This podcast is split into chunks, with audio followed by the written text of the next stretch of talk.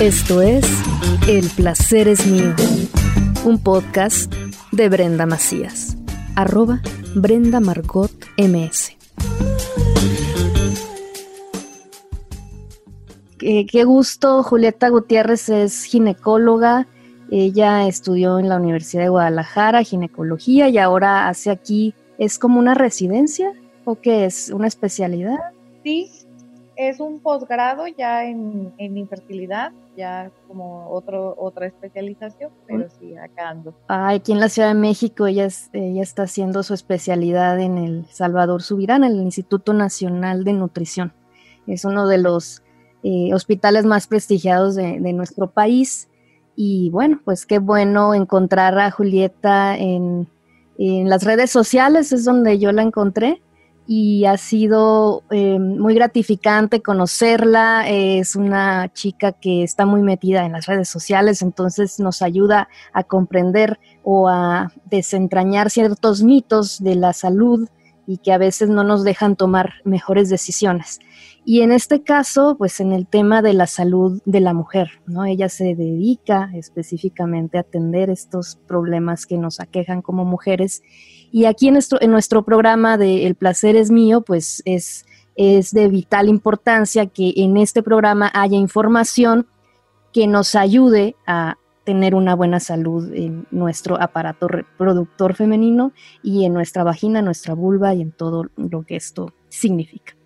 Y por eso hoy eh, quiero platicar con Julieta para que nos diga cómo mantener eh, una salud ginecológica, qué es lo que tenemos que hacer.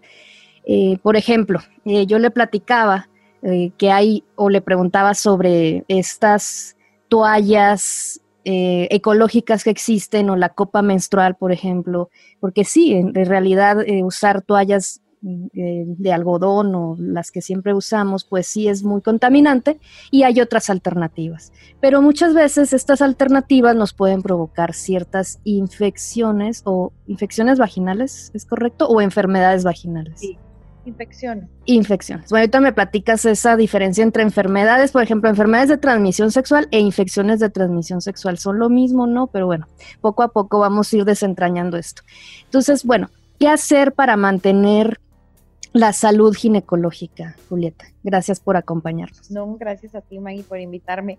Mira, creo que es un tema muy importante porque todos, yo creo que todas pensamos que sabemos qué hacer o cómo cuidarnos o cómo mantener por lo menos nuestra área genital o nuestra área vulvar eh, en perfectas condiciones, cuando realmente no es así, ¿no? O no es así que las infecciones vaginales son el pan nuestro de cada día de nosotros los ginecólogos. Y decir también, bueno, las infecciones propiamente es como el término adecuado porque engloba que ciertos microorganismos pueden causar eh, como propiamente una enfermedad, pero es, o sea, se le da el nombre de infección porque pueden ser hongos, bacterias, virus en menores cantidades, pero el término correcto son infecciones de eh, infecciones vaginales y también infecciones de transmisión sexual porque están causadas como tal por un por un agente patógeno eh, microbiológico, por así decirlo. Ok. Mira, con respecto a globalmente cómo mantener la salud de nuestra área genital, eh, yo creo que es importante que nosotros por lo menos sepamos que nuestra vagina es un medio o es un como tal un órgano que trata de mantenerse o de regularse ella sola para poder mantener eh, un equilibrio tanto en su pH como en su temperatura y mantenerse, por así decirse, sana, ¿no? Por eso tiene un flujo vaginal, por eso la piel se va descamando, por eso va cambiando el moco, para que todas esas cosas protejan la vagina de ciertas infecciones. La mayoría de las infecciones vaginales que tenemos las mujeres no son porque alguien nos las transmite, sino son, alteraciones de la microbiota vaginal, o sea, de todos los microorganismos que viven ahí, que nosotros alteramos al alterar la temperatura, al alterar eh, la higiene, nosotros alteramos como ese microambiente y hacemos que alguno de los microorganismos que viven ahí crezca y empiece a producir ciertos síntomas como ardor, comezón, picor, eh, flujo vaginal que son como nosotros nos damos cuenta que tenemos la infección. Pero como te comentaba, realmente son microorganismos muchos que viven ahí que por algún insulto externo, algún desequilibrio, empiezan a crecer. Y es cuando nos dan las infecciones vaginales. Estos microorganismos, bueno, estas enfermedades las clasifican entonces en virus, bacterias y hongos. ¿Cuáles son las más comunes? Las más comunes que no son, por ejemplo, de, o sea, que son infecciones vaginales, que no son de transmisión sexual, son, por ejemplo, la Gardnerella vaginalis es una bacteria este, que, nos, que, a nosotros nos causa la mayor parte como de infecciones vaginales y los hongos, principalmente está la Candida albicans o la candidiasis, que es como la que también de los hongos es como la que se lleva el premio de, frecuencia de aparición. Eh, virus, los virus como tal no viven ningún virus adentro de nuestra vagina que sea propio, Ahora sí que los virus sí son infecciones de transmisión sexual, hablando por ejemplo virus de BPH, virus de herpes o el virus, eh, el molusco contagioso, que también es un virus. Todos estos tres son de infecciones de transmisión sexual. Ah, interesante. Entonces, entre bacterias y hongos se puede, puede ser una infección vaginal. Sí, y también importante decir que tenemos lactobacilos, que son unos microorganismos que nos producen como un ácido, porque es, es importante que sepan que el pH de nuestra vagina es muy ácido, más o menos un pH de 3.5, que es incluso se dice que es más ácido que el cloro, que ustedes pueden ver eh, sus calzones, o sea, su, su ropa íntima, su ropa interior, la parte este, donde está la vagina, o sea, esa parte incluso la pueden ver decolorada.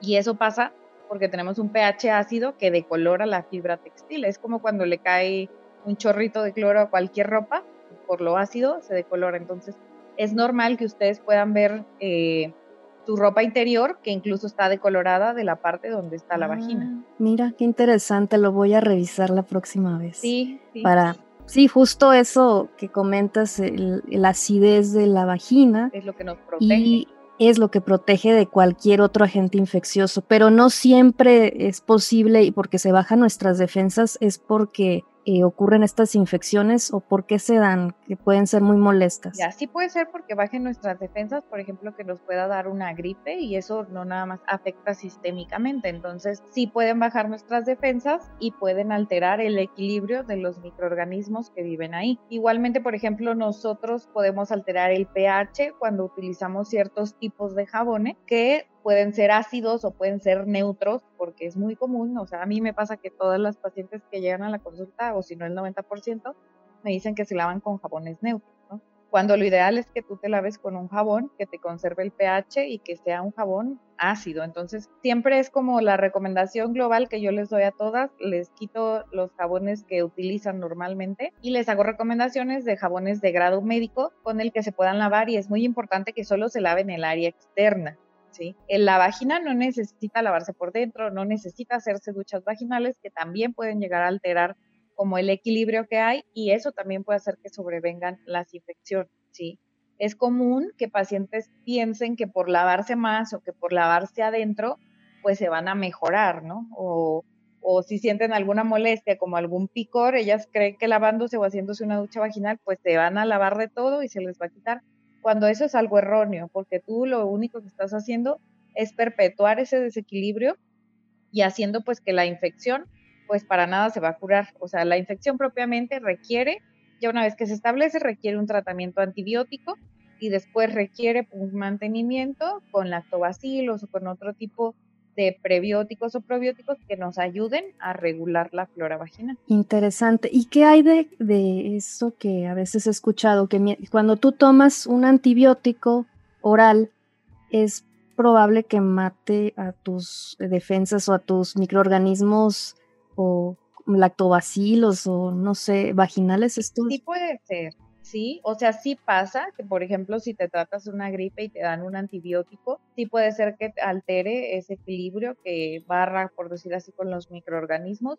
Es igual como, por ejemplo, que toman sí, para una gripe, para lo más común y que ya después andan con diarrea porque también les barrió la flora intestinal. O sea, lo mismo pasa con la flora vaginal. No a todos, o sea, no quiere decir que decían que tomen el antibiótico para la gripe, a 100 les va a dar infecciones vaginales, ¿no? O sea, algunos tenemos mejores mecanismos de defensa, nuestra vagina tiene como mejor protección, y no permite que se desarrolle ese tipo de infecciones, pero sí es común que si recibes algún tratamiento para otro tipo de infección en otro órgano, puedan aparecer infecciones vaginales posteriores sí, sí puede ser. Con esto no digo que no se lo tengan que tomar, o sea, al contrario, ¿no? Todo antibiótico viene indicado para lo que sea, o sea, se lo deben de tomar y ya después, bueno, si aparece alguna infección, la, corregimos. Creo que es muy importante que sepamos que los, eh, los hábitos que tenemos día a día son los que nos pueden proteger de que, de que nos aparezcan estas infecciones o ser más susceptibles. Entre ellos, bueno, el champú que sea ácido,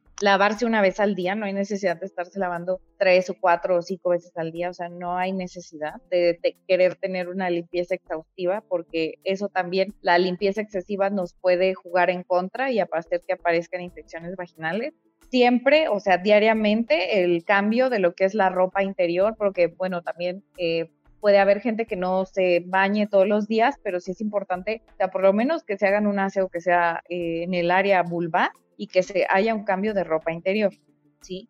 Y el uso de pantiprotectores prohibidísimo, prohibidísimo porque alteran la temperatura, alteran el pH, favorecen que la vagina pues esté así macerada, esté pues su temperatura elevada, entonces eso va a hacer que sobrevengan infecciones el usar también pantalón mucho tiempo, o sea, yo siempre les recomiendo que ya que estén en su casa, pues usen shorts, usen falda, incluso pueden dormir sin ropa interior, este es una recomendación que les doy para que esto eh, les favorezca como el microambiente vaginal. Ay, interesante, esa es una muy buena recomendación. Sí. Bueno, en la Ciudad de México, quizá un short, porque luego si tiembla.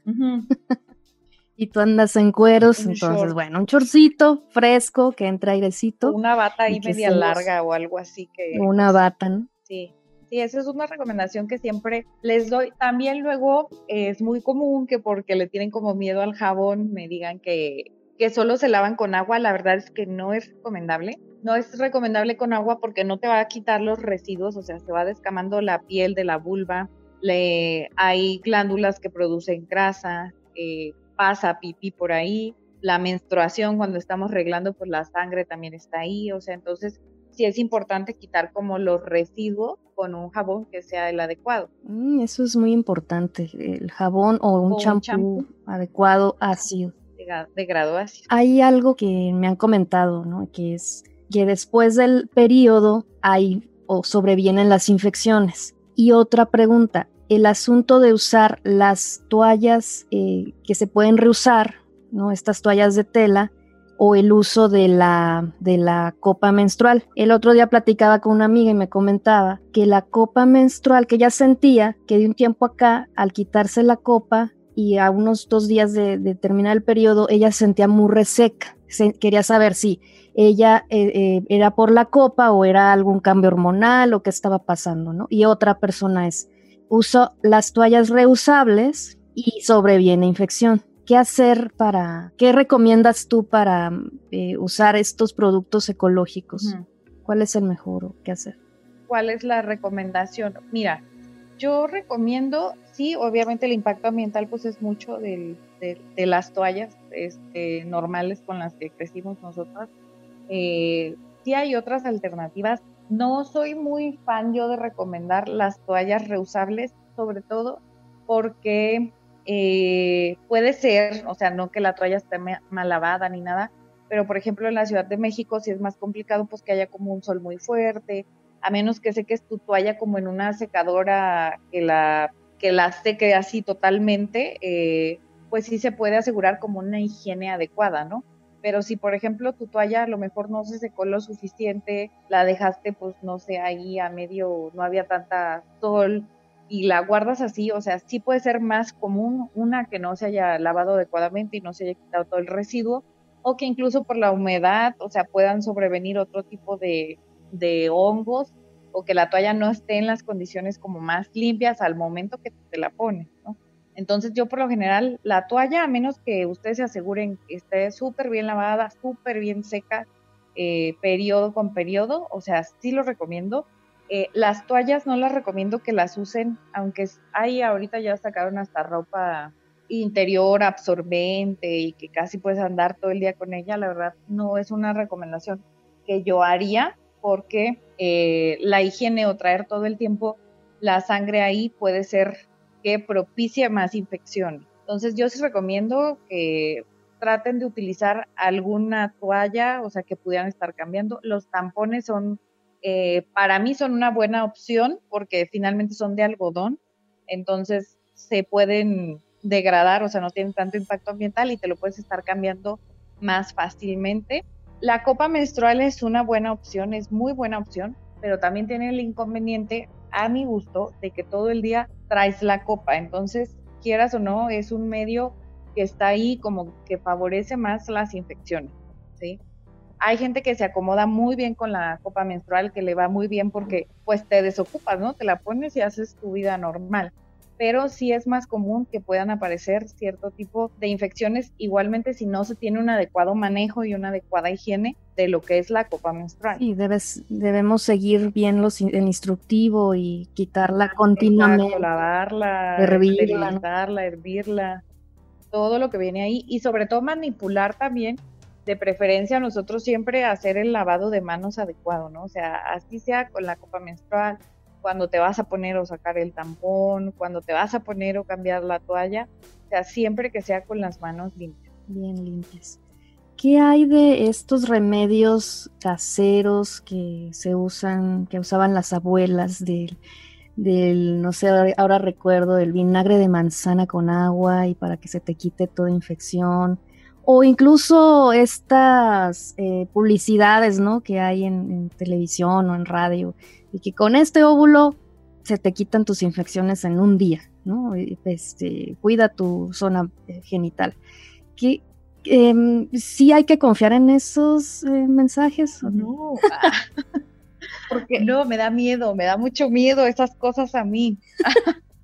me dan mucho miedo porque yo sí he tenido pacientes que por quererse ellas como a lo mejor porque su estilo de vida es más como la tendencia a lo natural, que yo nunca he entendido por qué lo natural está peleado con lo científico. Finalmente, eh, lo que nosotros recomendamos como médicos son cosas que pasan por un proceso, o sea, los fármacos que nosotros recomendamos pasan por miles de pruebas, organismos internacionales este, los tienen que aprobar para que salgan al mercado, tienen que ser seguros para la población, etcétera. Pero si ustedes se ponen a pensar, o sea, si yo el día de mañana quiero vender, no sé, alfalfa con, no sé, lo que sea y se me ocurre hacer una cápsula, no le tengo que pedir permiso a nadie para poder venderla, ¿no?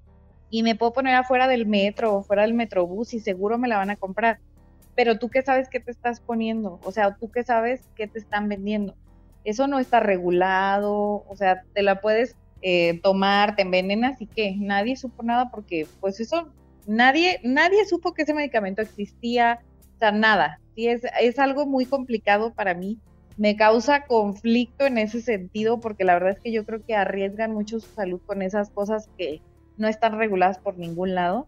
Los remedios naturales no los recomiendo, o sea, el, vinagre puede ser eh, que te ocasione incluso quemaduras si te lo pones directo, si no está sea, si tú te pones un ácido, finalmente ahí un vinagre, te puede ocasionar otro tipo de cosas. Sí he visto complicaciones. Hace no mucho me llegó una paciente que se vio como un granito, como, eh, sí, ella decía que era un granito, la verdad yo cuando la vi pues ya no traía el granito, traía una quemadura, porque se puso como ajo molido con limón. Entonces se lo puso en la zona de los labios mayores. Cuando llegó conmigo llegó porque pues ya no aguantaba el ardor, o sea, estaba sangrando, de que se había quemado, o sea, estaba, estaba complicada ya la situación, ¿no? Entonces, los remedios caseros para nada los recomiendo porque sí creo que puede salir perjudicial el, o sea, el más, ahora sí que más caro el remedio, ¿no? Que la enfermedad propia. El remedio que la enfermedad, sí, yo he escuchado esas historias y me, me han recomendado, obvio, yo soy este hipocondríaca, entonces no, no tomo, escucho a alguien que se enferme y yo ya siento todos los síntomas, entonces no, eso, eso de, de ponerte algún remedio casero porque la abuela dijo que las ancestras dijeron, en fin, eh, quiero, quiero tomarlo con precaución y más en estos tiempos en los que los virus mutan rápidamente o las enfermedades surgen y, ya no nada más son las enfermedades comunes, hay muchas más. Y, y también, mira, lo, los antibióticos como tal, ya ves que están regulados que no puedes ir tú como a, a diestra y siniestra a pedirlos, sino es con una receta. Muchas veces eso no pasa con los eh, antibióticos vía vaginal, sean cremas, sean óvulos. O sea, muchas veces pasa que en farmacias te los venden sin receta porque piensan que a lo mejor no es tan grave, pues que como si fuera algo tomado. Pero a mí sí me llegan pacientes multitratadas, así multitratadas por ellas, no por médico, ¿sí? O sea, o de las pacientes que dicen, me quedó un óvulo de la otra vez de hace seis meses que tuve una infección, entonces me lo empecé a poner porque dije, pues a lo mejor se me quita, ¿no? O lo, ah, a mi hermana le dieron y pues ahí tenía tres óvulos, entonces dije, pues me los voy a empezar a poner. Tampoco. Digo, es antibiótico, sí van a ser que resistente a las infecciones, que muten, que sean infecciones que se pudieron tratar fácilmente, ya ahora sea muy complicado tratarlas, requieren muchas cosas, muchos tratamientos, etcétera. Entonces yo sí les recomiendo que cualquier infección que noten, si vayan con su médico a que los revise y a que les dé el tratamiento indicado, ¿sí? Y no tratarse las infecciones. Las infecciones vaginales, la complicación que puede pasar, que gracias a, la vida, a la naturaleza, no es a todas, o sea, puede pasar que las infecciones, de ser una infección vaginal, si no está tratada, ascienda o por decir así, suba, que puede infectar el útero, que pueda formar abscesos de pus a nivel de la pelvis. Entonces, esas son complicaciones de infecciones no tratadas. Incluso también son causa de infertilidad. Las infecciones no tratadas son causas de infertilidad. Wow, eso, eso es, es importante recalcarlo eh, y atenderlo, porque luego va uno a la farmacia a pedir el óvulo de una noche y te lo introduces y no se te quita la infección, y ahí la, ahí la traes eh, reticente. Lo compras otro en la, la otra semana y tampoco, y así, ¿no? Ay, no, qué horror. Y es una parte de nuestro cuerpo muy delicada y que necesita mucha atención, pero hay cierto temor quizá o em, algún tipo de, de incomodidad de ir al médico a hablar sobre nuestra zona íntima. Es, es, difícil encontrar, no sé, médicas o ginecólogas o ginecólogos también que, que, te den confianza. ¿Cómo se genera la confianza con un paciente? Julieta. Yo creo que la confianza se genera cuando tú tienes en cuenta de que el paciente es una persona que va porque tiene eh, porque le falta algo, ¿no? Le falta salud en ese caso. Entonces, eh, yo creo que la empatía es como lo principal, o sea, crear el vínculo de confianza desde en el que tú hagas sentir al paciente que es una persona importante para ti, que tú, es, que tú eres una persona como médico que sabe atender, escuchar sus necesidades y que sabe responder a ello muchos pacientes o muchas pacientes van contigo con miedo, ¿no? Y si se encuentran con un médico, pues demasiado serio, digo que cada quien puede tener su personalidad como quiera, pero creo que en esto de la medicina sí debes de ser empático y sí debes de proyectar eh, o debes de tratar de que tu relación con el paciente te tenga la mayor confianza posible. Muchos pacientes si te ven que no les proyectas confianza como médico, o sea, no te van a decir todos los síntomas que tienen, no te van a decir todo lo que traen, o sea, y eso finalmente no te ayuda a ti como médico porque no le vas a dar el tratamiento que requiere, sino te dice todo lo,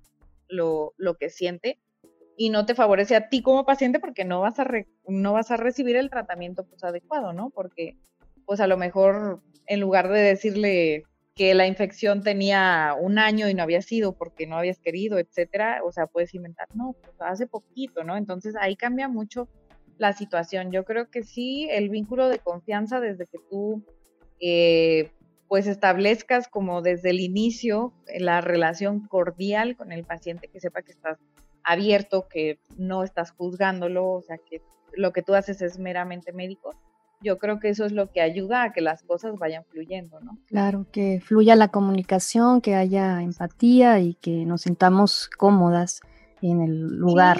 ¿no? Porque... Y nosotros somos seres así biopsicosociales, ¿no? No nada más es como que voy enfermo de esto o voy porque me duele esto, ¿no?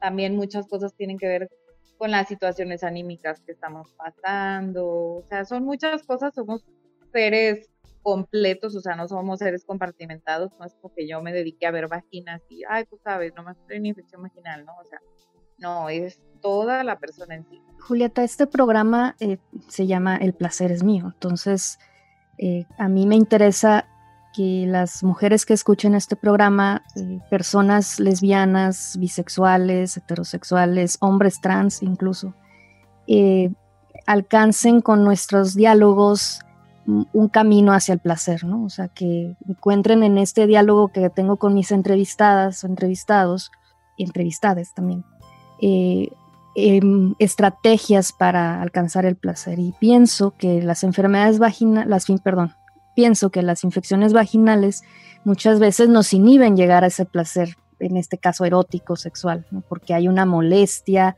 duele, eh, hay flujo, te da pena decir, tener comunicación con la pareja, eh, no sabemos dónde está el clítoris, no sabemos cómo es, en fin, hay muchos temas que creo que podríamos tratar contigo, ¿no? Pero el tema, por ejemplo, de la salud ginecológica y, el, y la confianza con la pareja. Entonces, para llegar al placer coital o erótico, sexual, pues hay, un, hay ahí un órgano específico, ¿no? Que es el clítoris. Pero también está la vagina. Entonces, el asunto de tener relaciones sexuales dolorosas es, motivo de alarma para no tener ni placer y también estar enfermo. Así es. Sí, o sea, yo casi siempre, si van por infecciones vaginales, es una pregunta que siempre les hago, de que si tienen vida sexual activa, o sea, de que si han han tenido relaciones que les generen dolor o que no hayan sido placenteras últimamente, porque claro que cuando traes una infección, pues traes toda tu vagina y toda la mucosa irritada. Entonces puede ser desde que sientas ardor, de que tengas muchísimo dolor a la penetración, de que incluso pues no lubriques lo suficiente, de que te inhibas porque estás despidiendo un olor, porque las infecciones pues tienen un olor, ¿no? O sea, muchas de ellas nosotros decimos que tienen olores fuertes como tipo pescado o como tipo algún animal, por decir así, muerto. O sea, son infecciones que generan olores fuertes, ¿no? Que si tú tienes una pareja, pues dices, no, mejor no, porque va a decir pues, que a qué huelo, ¿no? O sea, que ni se me acerque. Entonces ya desde ahí, como el rechazar el contacto, o sea, ya ni digamos la relación, ¿no? O sea, el contacto desde un inicio, pues ya es algo que finalmente te frena, ¿no? Porque la vida sexual o el aspecto sexual es algo, pues, una necesidad de todos eh, como personas, entonces, eh, ni se diga las relaciones que no sean placenteras, o sea, pues estar ahí nada más por cumplirle a la pareja, pero pues tú no poder disfrutar porque traes la infección, o sea, sí es algo muy importante y siempre se debe de tratar. Así es, es en ese sentido, el el asunto de, tener la comunicación con la pareja, también tener a, una ginecóloga de confianza, eh, estar atentos a, las señales del cuerpo, ¿no? Porque a veces como que no, ay, no se me va a pasar, ¿no? Entonces no escuchamos nuestra vagina, no escuchamos nuestra vulva, este, no la olemos, no la sentimos, no, sabe, no la conocemos, a veces creo que hay muchos... No sabe uno ni qué es lo una cosa ni la otra. Ajá, no, no sabemos cuál es la uretra, cuál es la vagina, este, cuál es el clítoris, entonces hay que explorarse, ¿no? Y hay que mirarla con un espejo. ¿Qué nos recomiendas para estar como conocerla más, ¿no? Conocer más nuestra, nuestra área genital. Yo sí recomiendo que sí, a veces no todos los pacientes es posible como que se agachen totalmente y puedan ver detenidamente la vulva, el clítoris, ver su color, las características, etcétera.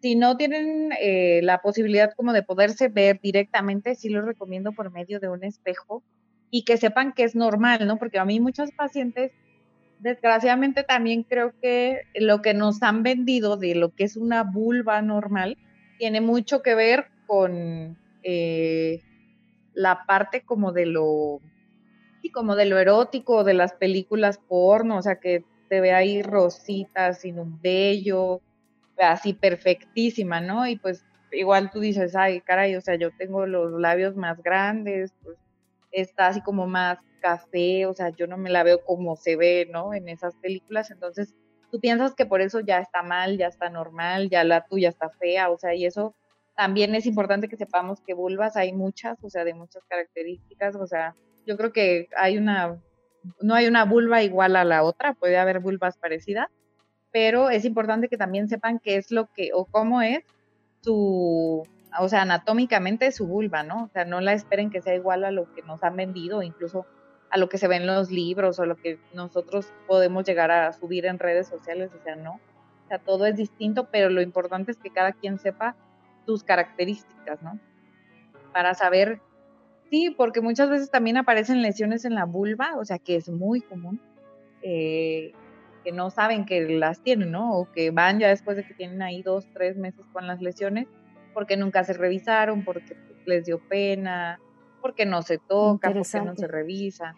Así es, y hay otro asunto, el tema de la menstruación, Julieta. Eh, muchas no conocemos nuestro calendario menstrual o no lo seguimos, a, no lo analizamos a pie juntillas. Y hay muchos cambios del flujo eh, durante estos periodos. Bueno, cada mes cambia nuestro flujo vaginal y también pudieran presentarse infecciones cerca del periodo o después del periodo. ¿Esto es común? Después del periodo es muy común que empiecen con los síntomas porque sí se altera, sí cambia el pH con el, con el periodo, con la sangre menstrual.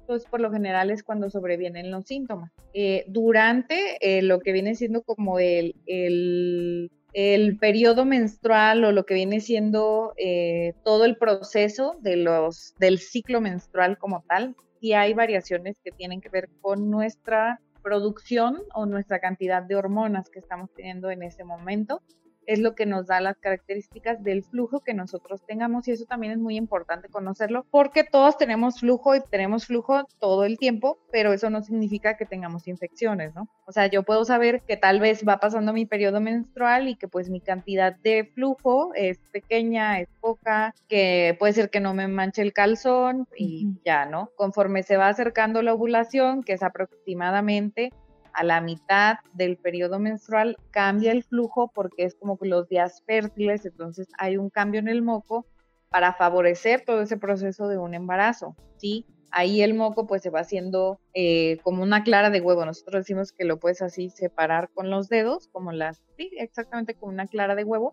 Y ese es un flujo propio de que estamos a, a mitad de periodo menstrual y también posteriormente va disminuyendo, o sea, saber que nuestro flujo eh, tiene un olor característico, pero, o sea, es propio, ¿no? O sea, a lo mejor el, mi olor no es el mismo que el de mi hermana o que el, de mis primas, pero es mi olor característico, ¿sí? Si hay un cambio abrupto, pues del olor, del color, de la consistencia, de la cantidad del flujo, y aparte tengo molestias, pues bueno, eso ya es una infección pero también saber reconocer cuando nosotros tenemos nuestro flujo normal. Interesante.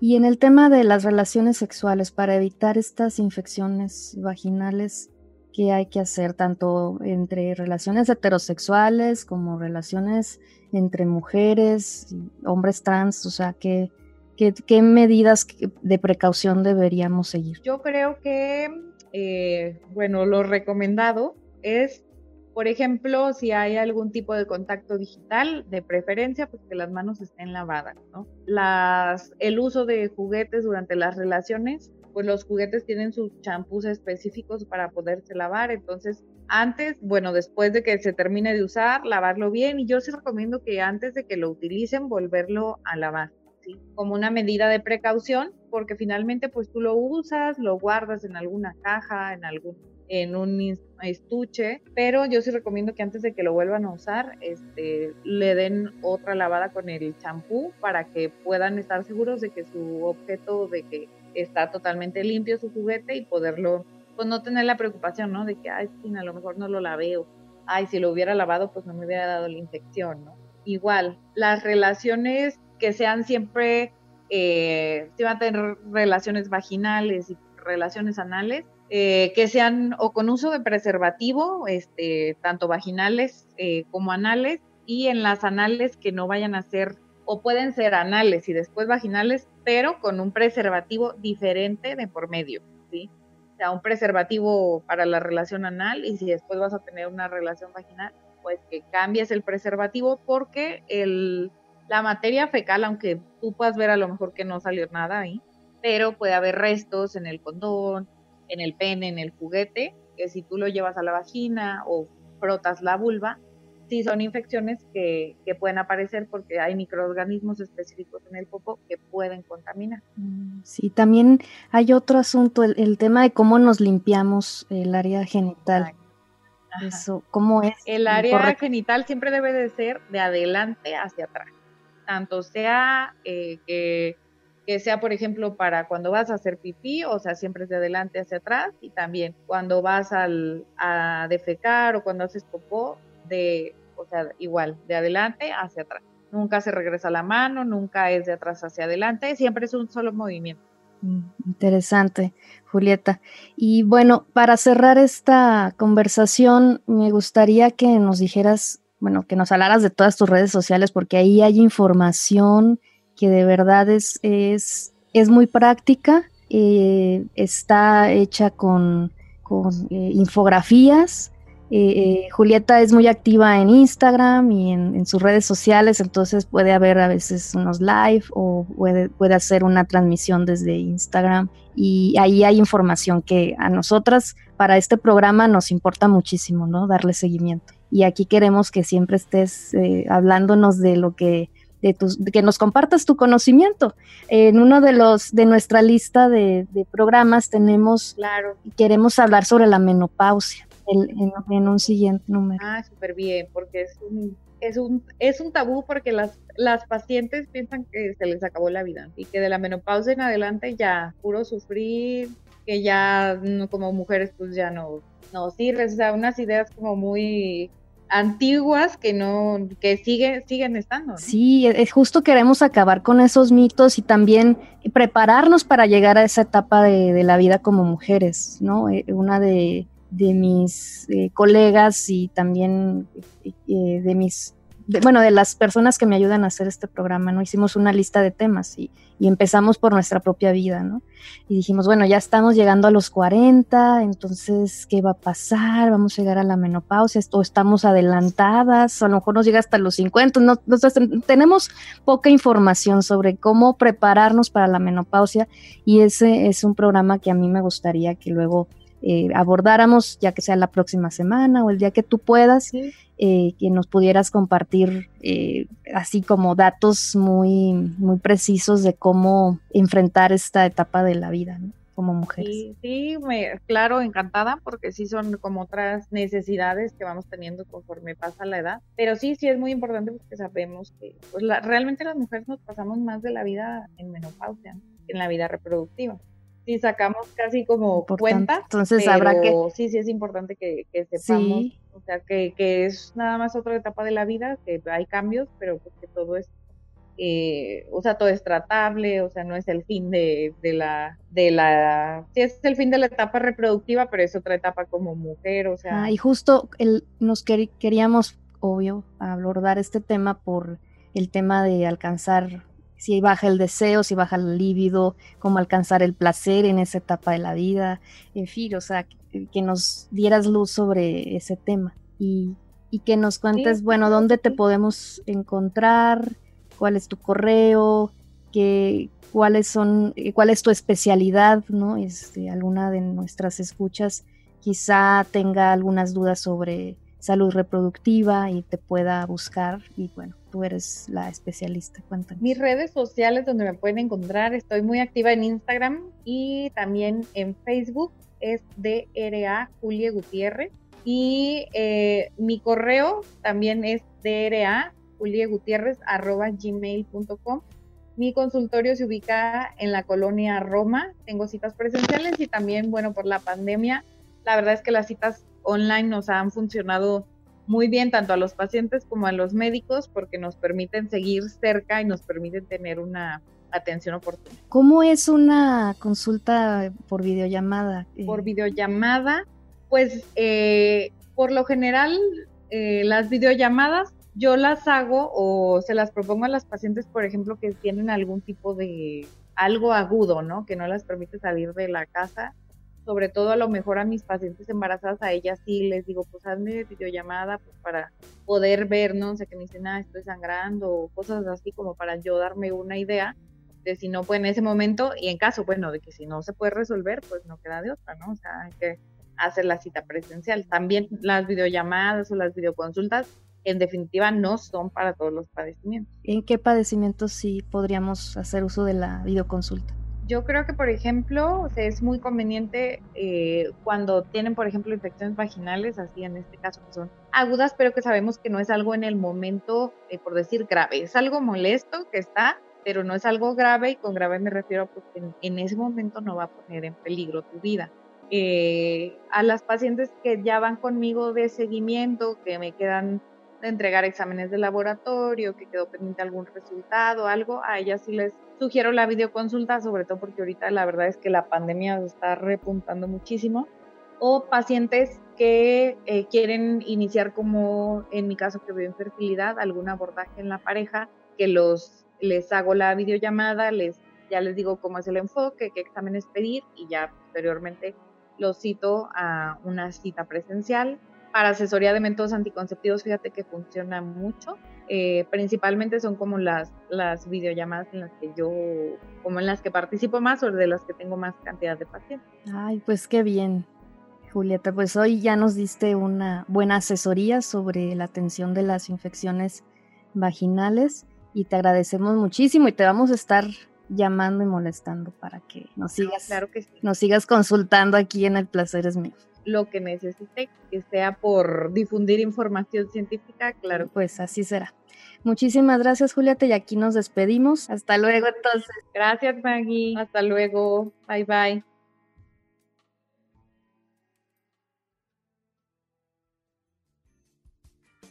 Así termina una emisión más de El placer es mío. Nos encontramos la próxima vez por Spotify, Google Podcast, Apple Podcast o por su plataforma de podcast de confianza. Este programa fue editado por Jorge Vaca y patrocinado por Nadie Aún. ¿Quieres apoyarnos? Sigue a El Placer es Mío por Twitter, Facebook e Instagram. También te invito a que te sumes al canal de Telegram para estar más cerca. Esto es El Placer es Mío.